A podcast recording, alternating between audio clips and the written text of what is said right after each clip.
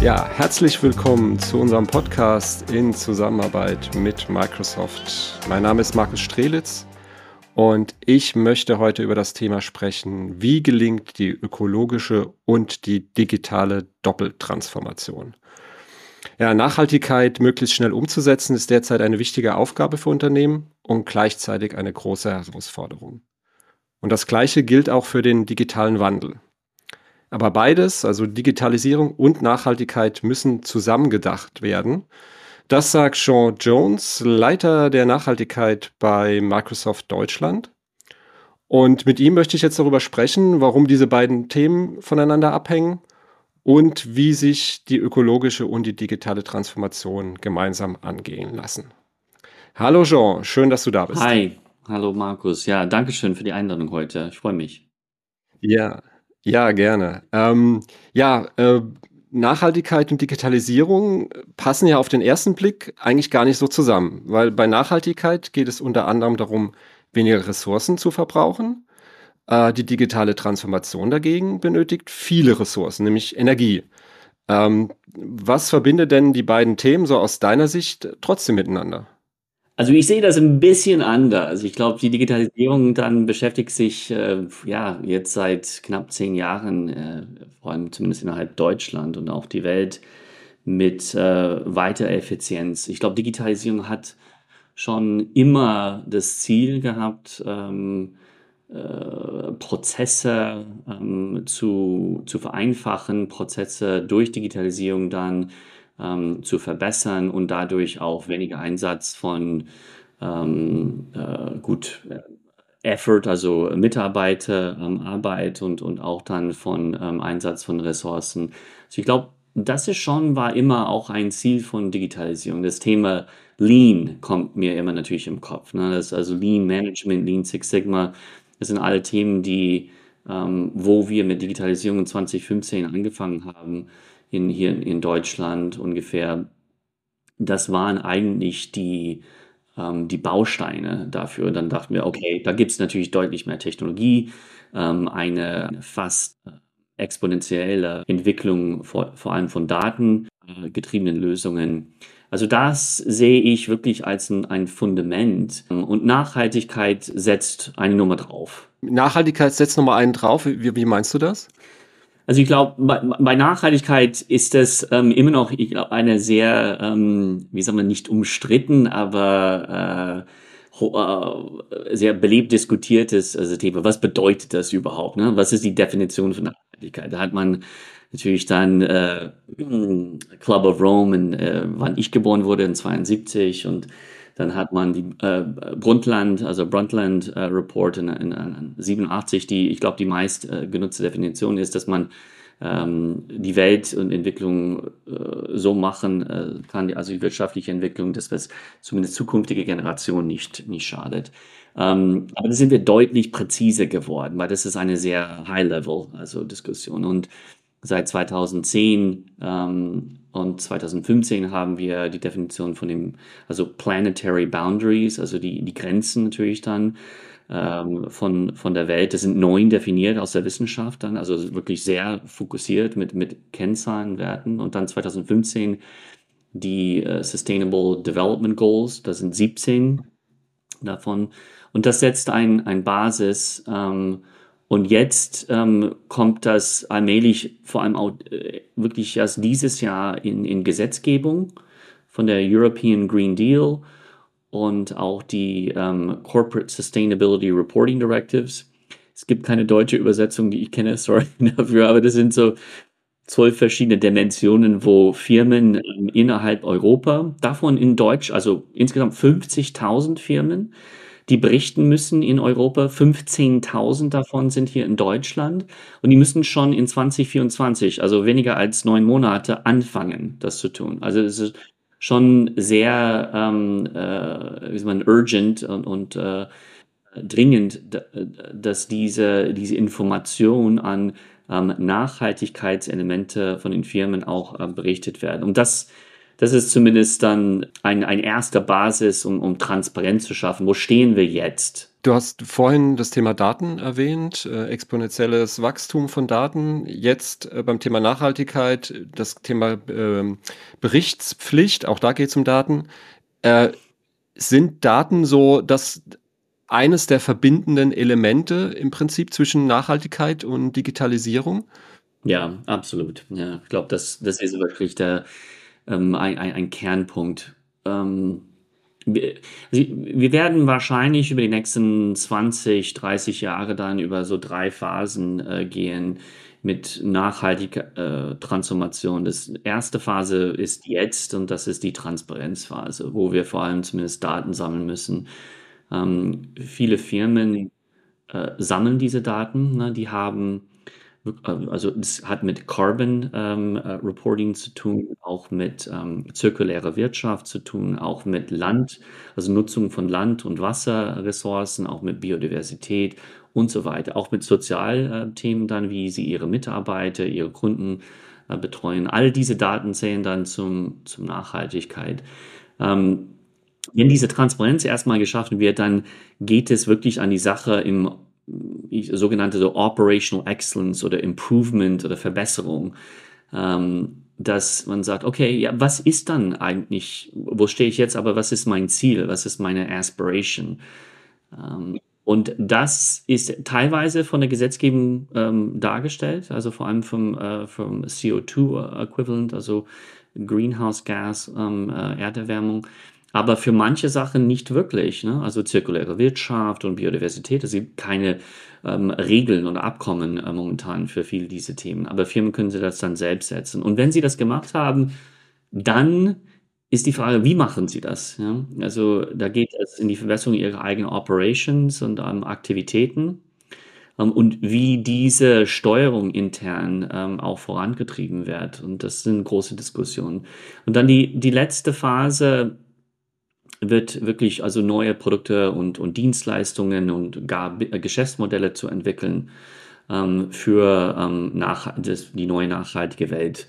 Wir sehen das heute natürlich mit Elektromobilität und dann in der, you know, kommt nah dran mit ähm, auch äh, im, im äh, wie man, vernetzte ähm, Häuser und, und Gebäude, also Smart Buildings, sind alle so neue Geschäftsmodelle, die ähm, ab 2030 wirklich äh, kommen werden. Und die Firmen sind momentan ähm, alle in einer Anfangsdiskussion. Wo geht diese Reise hin? Das heißt, okay, du sagst in, in der ersten Stufe oder in der Anfangsdiskussion, das heißt, jetzt ähm, geht es darum, die Daten zusammenzuführen, zu sammeln um darauf dann aufzubauen. Also ist das jetzt so die, die Phase im, im Prinzip, in der sich äh, die Unternehmen oder die meisten Unternehmen äh, befinden? Habe ich das richtig verstanden? Ja, genau. Also momentan ist es wirklich erstmal Transparenz schaffen. Das heißt, was sind die Ziel, also Werte oder ne, diese Struktur? Und diese sogenannte CSRD ist eine gute Basis dafür und dann die Daten zu sammeln. Und das ist, das ist die große Arbeit. Also äh, da, das verbindet, wie, wie du schon eben gesagt hast, dann also Digitalisierung mit Nachhaltigkeit, weil es ist auch im ersten Schritt ein Datenthema. Das war bei Digitalisierung auch das Gleiche. Was, was ist unsere Produktions-, also ähm, äh, Efficiency-Ziele oder Logistikketten, ähm, äh, äh, Supply Chain-Ziele? Und erstmal diese Daten zusammenzubekommen in Systemen, ähm, die auch äh, steuerungsnutzbar äh, äh, sind und, und relevant sind, ähm, ist, ist ein erster Schritt, ja. Und da sind die meisten Firmen dieses Jahr und die nächsten, würde ich sagen, drei Jahre äh, damit beschäftigt. Ja, was ist da so die, die, die große Herausforderung aus deiner Sicht? Gut, I mean, erstmal also die Daten zu sammeln und, und Transparenz äh, zu schaffen. Ne, damit alle erstmal verstehen, wo sie sind. Und da kommt immer dann eine interne, in, in, bei den Firmen interne strategische Diskussion. Ne, das ist, sollte nicht unterbewertet sein. Das hat man bei Digitalisierung irgendwie, äh, wie soll man, ist drüber, nicht drüber hinweg, aber man, das hat man für, teilweise vergessen.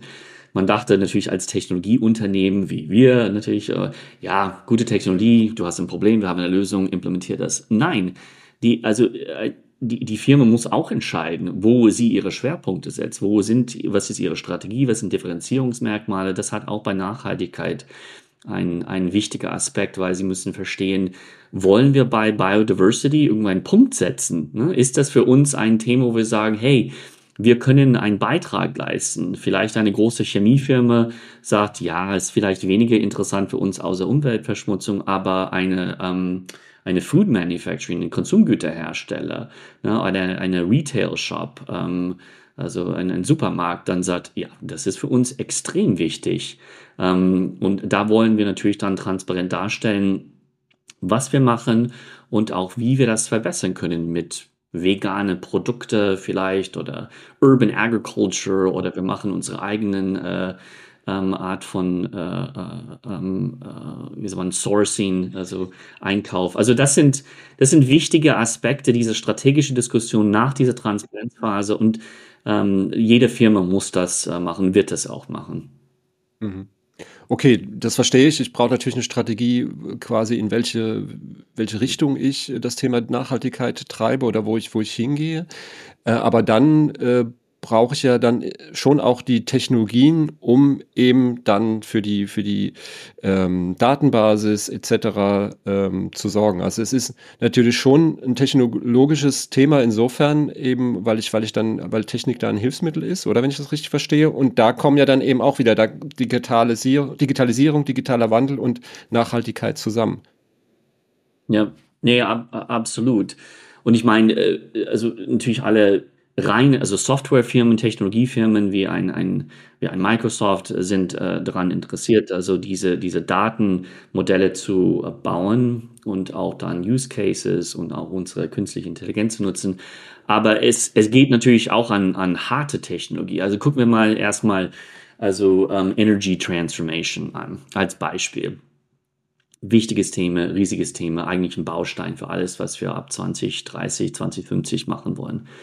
Ähm, da sind Inputs, also ähm, wir müssen erstmal als, als Weltgesellschaft dann äh, viele Windmühlen bauen, viele Solaranlagen bauen, müssen dann auch Technologie bauen für ähm, Wasserstoffpufferung ähm, und, und Batterie, ähm, also für also Wasserstoff und, und Batterie als Puffer für die ganzen Energie, die wir aus diesen äh, sehr, ähm, äh, wie soll man, dynamische ähm, äh, Energiequellen dann bekommen.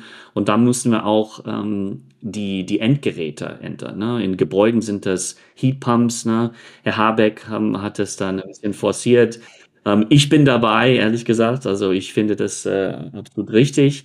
Ähm, und dann gibt es Elektromobilität ne, in vielen verschiedenen äh, Facetten. Nicht nur Autos, sondern natürlich auch die Last Lastwagen sind davon betroffen, aber auch die Verbreitung mit E-Scooters und, und andere Mittel. Und dann ähm, und dann geht's an, an wirklich harte Technologie, die noch nicht entwickelt ist. Also alle diese Themen, die ich eben genannt habe, sind schon da. Da müssen wir sie nur eigentlich dann implementieren, vielleicht ein bisschen Geschäftsmodell noch dazugeben. Aber wenn man in die, also in die Industrie geht, die Elektrifizierung dann von Industrie, Riesenthema.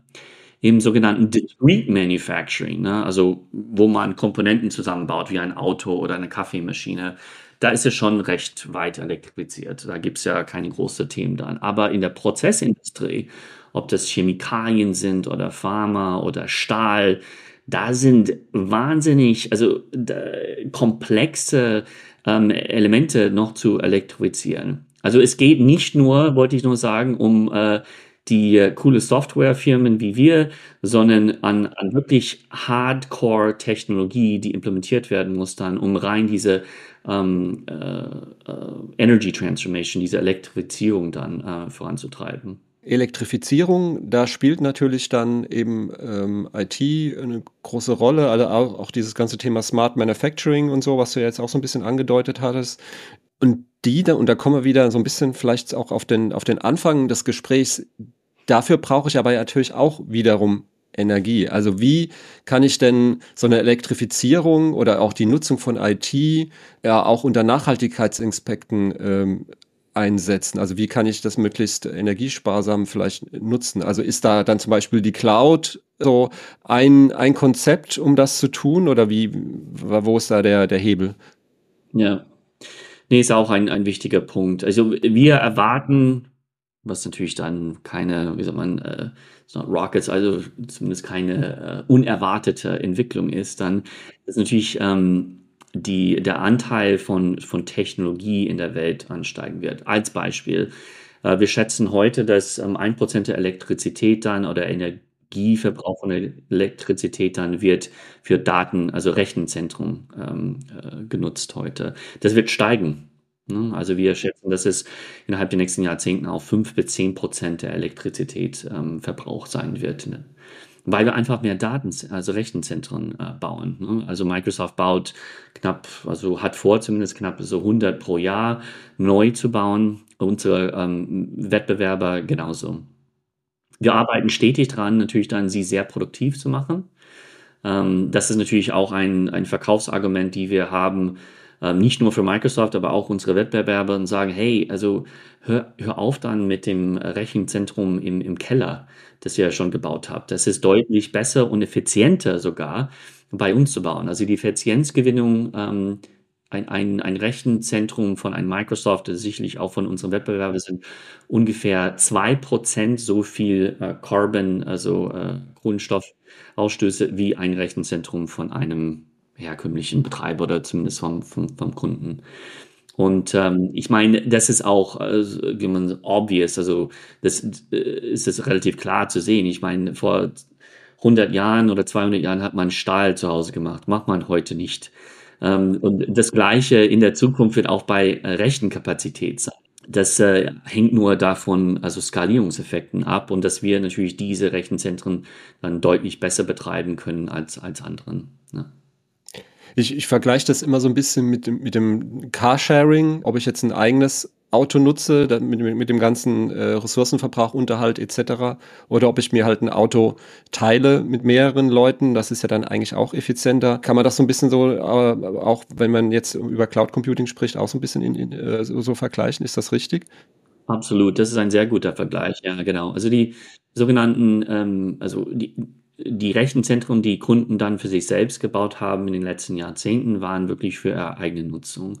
Und heute die neuen ähm, äh, Rechenzentren, die von, also den, den, den, den Big Player, den World Scale Player, die sind sogenannt Multi-Tenant. Das heißt, genau wie Sie sagen dann, es sind viele Nutzer. Ähm, die nutzen diese äh, Compute Power, diese Rechenleistung für ähm, äh, gemeinsam.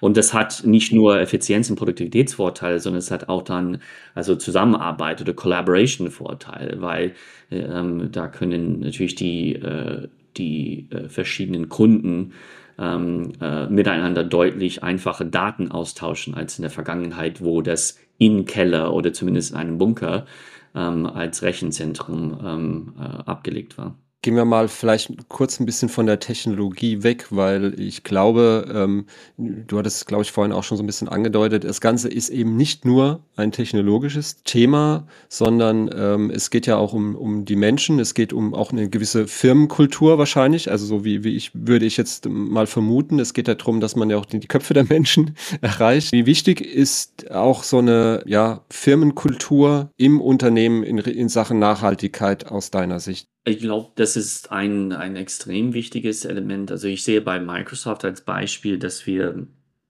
über 10.000 Mitarbeiter, wirklich Grassroots, ähm, die unsere interne Microsoft-Ziele täglich vorantreiben. Wir haben dieses Jahr, oder diesen Monat, sorry, Earth Day gehabt, also letztes Wochenende.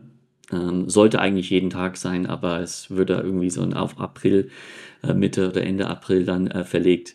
Und dann feiern wir, wir haben viele Initiativen und, und so weiter. Aber ähm, das funktioniert sehr, sehr gut. Also es ist äh, die Mitarbeiter bei Microsoft und auch bei vielen anderen Firmen und Kunden, mit denen ich rede, dann ähm, finden eine, eine große persönliche Motivation, um etwas besser zu tun. Ne? Mit ähm, ne, zum Fahrrad äh, in, in, in, in die Arbeit fahren, auch vegane Essensmöglichkeiten bringen und so weiter. Und äh, ich glaube, dass das hilft definitiv, diesen Kultur zu, äh, zu, zu etablieren. Nichtsdestotrotz, auch eine gut strukturierte deutsche Strategie ähm, ist äh, nicht schlecht. Und ähm, das hilft auch vor allem für die großen Investitionen voranzutreiben. Weil es sind auch dann, viele Firmen müssen größere Investitionen, nicht nur diese Grassroots-Support haben, sondern die müssen auch ihre operative Prozesse dann verbessern über die nächsten Jahre und noch noch wichtiger, sie müssen auch ihre Geschäftsmodell beziehungsweise Produkte und Dienstleistungen auch ähm, ändern ähm, ab 2030, damit sie mit äh, so die neue Weltstruktur mit, mit nachhaltigen, äh, also ähm, wie sagt man, äh, Equilibrium oder nachhaltige State of Business dann machen können. Mhm.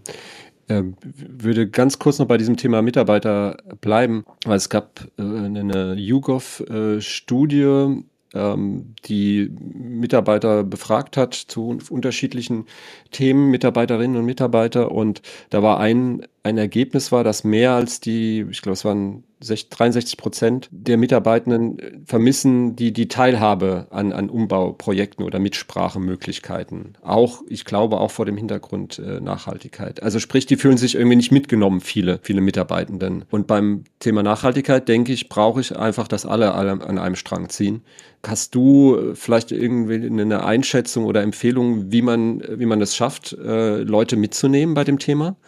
Ja, also ich, ich, ich habe auch den, den, den Trick, den, wie sagt man, die Kunst auch nicht äh, äh, erfunden oder komplett destilliert dann auch bei Microsoft. Aber ich glaube, für interne, ähm, interne Firmenthemen, ne, wie kann ein Microsoft als Beispiel ähm, sich verbessern und Carbon Negative und Water Positive und Waste Zero sein?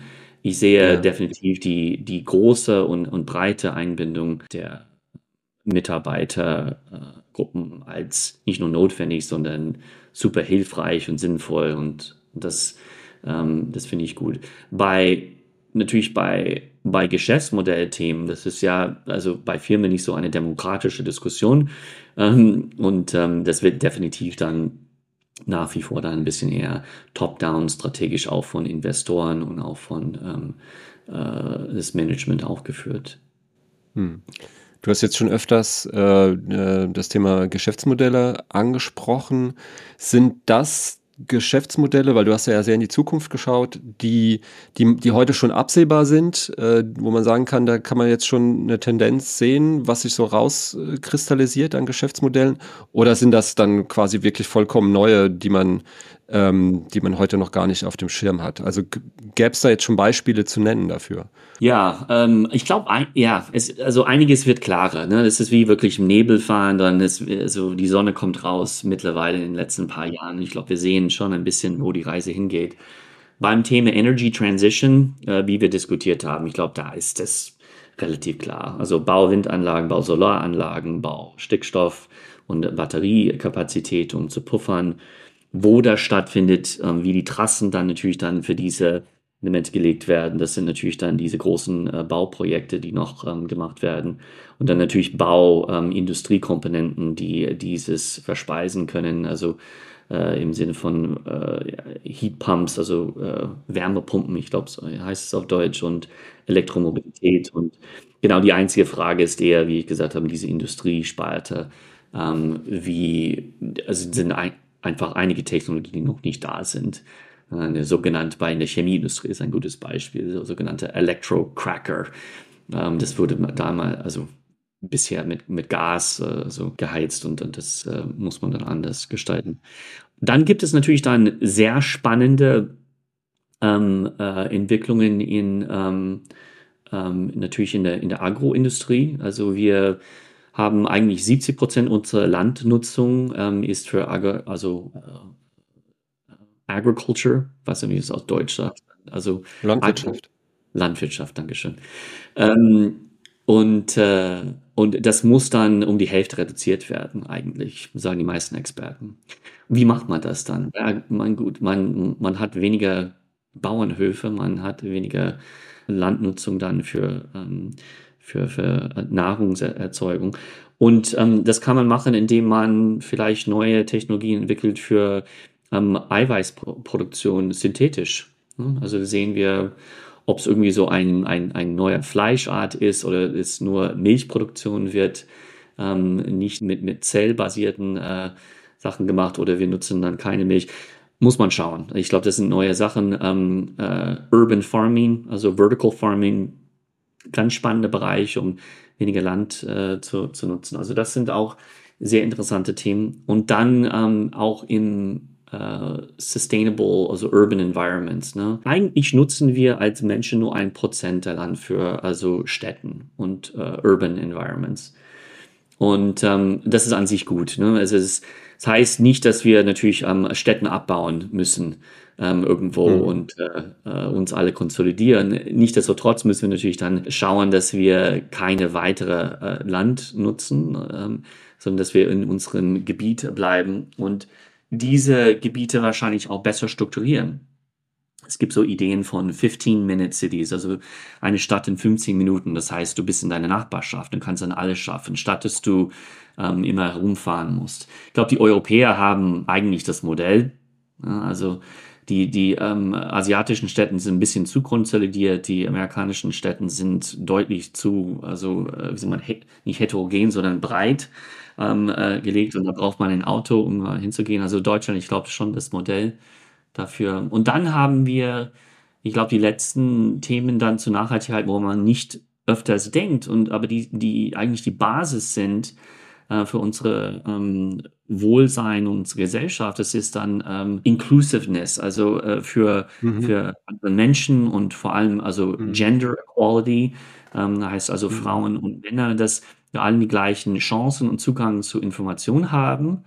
Ähm, und auch ähm, Zugang zum äh, also Gesundheitssystem äh, haben. Ähm, und diese können definitiv unterstützt werden mit digitalen Technologien. Ob das äh, Education, also Ausbildung in der Zukunft ist, warum muss man dann irgendwie zu einer anderen Stadt fahren und da kann man deutlich mehr äh, machen, auch mit digitalen ähm, Ressourcen, die ähm, äh, nutzbar sind von vielen äh, Menschen. Und das gleiche auch mit Gesundheit muss dann zum äh, General Practitioner, also Hausarzt gehen. Warum nicht dann ähm, diese Informationen deutlich schneller zu Hause zu bekommen und auch Pharmazeutika oder was auch immer. Also das sind auch dann neue Geschäftsmodelle, die äh, Ideen sind äh, und sind viele spannende Ideen und viele Leute arbeiten dran. Ist, aber es ist auch schwierig, das umzusetzen ähm, in, äh, in vielen Kulturen, viele Gesellschaften, viele Regierungen da. Also ich würde sagen, ich, ich glaube, wenn man eine Zahl draufsetzen würde, dann deutlich mehr als 50 Prozent der neuen Geschäftsmodelle, die wir brauchen, ab 2050 sind schon definiert. Wir wissen eigentlich sehr viel. Aber müssen jetzt natürlich die harte Arbeit machen, das zu implementieren über die nächsten Jahrzehnte. Das ist ja ganz, ganz interessant äh, zu hören, dass äh, deutsche Städte tatsächlich auch in irgendeinem Aspekt auch mal Vorbild sein können, wenn ich das richtig verstanden hatte. Aber äh, wenn wir vielleicht mal kurz oder jetzt so zum, zum Schluss äh, wegkommen jetzt von, von diesem Visionären und in die Zukunft schauen und, und wieder mal zurückkommen, wie Unternehmen jetzt vielleicht vorgeht, weil das hört sich doch alles sehr komplex an. Ja, die, die, diese Datenzusammenführung ist eine Herausforderung, Du hattest von den industriellen Prozessen gesprochen, ähm, wo, wo auch noch äh, viel getan werden muss in Richtung Elektrifizierung. Ich muss die Menschen mitnehmen, das hört sich alles äh, sehr komplex an. Gibt es eine Leitlinie oder gibt es ein, ähm, ein paar einfache Tipps, wie man sagen, wie kann ein Unternehmen jetzt quasi in dieser Doppeltransformation sowohl Nachhaltigkeit als auch digital, also wie kann ein Unternehmen jetzt in diesen ersten Schritten vorgehen? Kann man da irgendwas äh, zusammenfassend vielleicht? Ich glaube, es gibt noch keinen Leitfaden dazu.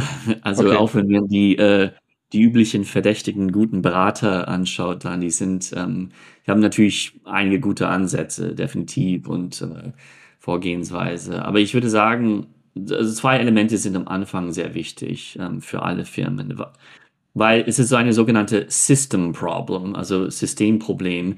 Und das heißt, dass die ähm, jede Firma oder jeder Akteur, der also selber sich optimiert, wird nicht ans Ziel kommen. Ne? Da müssen alle so ein bisschen gemeinsam dahin kommen.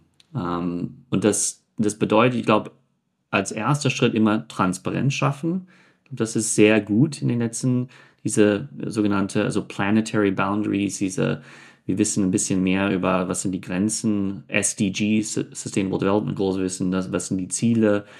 Wir haben jetzt durch die ähm, CSRD, diese Corporate Sustainability Reporting Directive, dann ein bisschen ein, eine, eine, eine Linie dann, was müsste man berichten, was sind Performance-Indikatoren. Also erstmal Transparenz schaffen, dann, wo sind wir jetzt? Und dann natürlich eine Vision, ähm, ich weiß nicht genau, wer das gesagt hat. Also ich glaube, es ist ein deutscher Politiker, da Helmut Schmidt oder irgendwas wenn man Visionen hat, soll man zum Arzt dann, nee, da brauchen wir definitiv eine Vision ähm, dafür. Das ist so komplex und das ist sehr wichtig eigentlich dann, weil nur mit einer gemeinsamen Vision, auch wenn es nicht komplett richtig ist, da wissen wir alle, so, wo sollten wir zuarbeiten? Ne? Also, was müssen dann alle Akteure? Wo, wo geht also ähm, Produktionsprozesse? Wo geht dann äh, ähm, also Essens, äh, Produktionsaktivität? Wie sehen Städte aus in der Zukunft? Also, dieses gemeinsames Bild äh, zu schaffen, ähm, ich glaube, ist sehr wichtig. Da ist zu wenig gemacht worden. Ne? Also sind es einige natürlich Nischfirmen, die ähm, äh, so ein bisschen so, wie sieht die Welt aus in 2050? Gemacht haben. Und das heißt, was machen wir denn jetzt, die meisten Firmen? Die arbeiten natürlich aus dem, aus dem äh, Stand ein bisschen. Okay, heute bin ich schlecht, ich muss so in die Richtung. Aber wohin muss ich? Ähm, wie sieht mein Geschäftsmodell aus in 10, 20, 30 Jahren? Ist äh, schwierig. Natürlich können große DAX-Firmen innerhalb von Deutschland sich das leisten, ein bisschen zu spinnen, zu sagen, okay, wo geht die Reise hin? Szenarien aufzubauen. Aber Mittelstandsfirmen nicht, ne? Die, die, die brauchen also ein bisschen mehr ähm, Guidance und ähm, in, im Sinne von und Unterstützung im Sinne von, okay, wie sieht das alles so aus? Ähm, nicht nur von Regulatorien, sondern wie gehen die anderen Akteure vor? Also das ist der, ich glaube, ein wichtiger zweiter Schritt, so diese, diese gemeinsame Vision. Da spielen natürlich die Firmen, haben eine Verantwortung, aber auch, ich glaube, ähm, also die, die Regierung da, also äh, so ein bisschen Governance, äh, haben auch eine Verantwortung, da mehr zu machen. Ne? Wir sehen auch von der EU-Kommission, auch von Bitkom in Deutschland, also das, ähm, ja, wir wollen alle besser werden, aber wie genau? Ne? Wie sieht das aus? Ähm, das das wäre eine ganz gute Sache. So, also, ich glaube, was ich jetzt mitnehme äh, aus diesem Gespräch ist die Nachhaltigkeit und die digitale Doppeltransformation bedeutet nicht doppelten Aufwand, sondern es gibt Synergien, die sich nutzen lassen. Und äh, Nachhaltigkeit ist nicht nur aus gesellschaftlicher Sicht ein Muss, sondern bringt auch Effizienzgewinne dem Unternehmen und vor allen Dingen treibt sie neue Geschäftsmodelle an. Und von daher wird das eine spannende Zukunft. Und Jean, dann bedanke ich mich für das Gespräch, war sehr spannend. Dankeschön auch, Markus. Und vielen Dank auch an alle fürs Zuhören und äh, dann bis zum nächsten Mal. Danke. Ciao. Tschüss.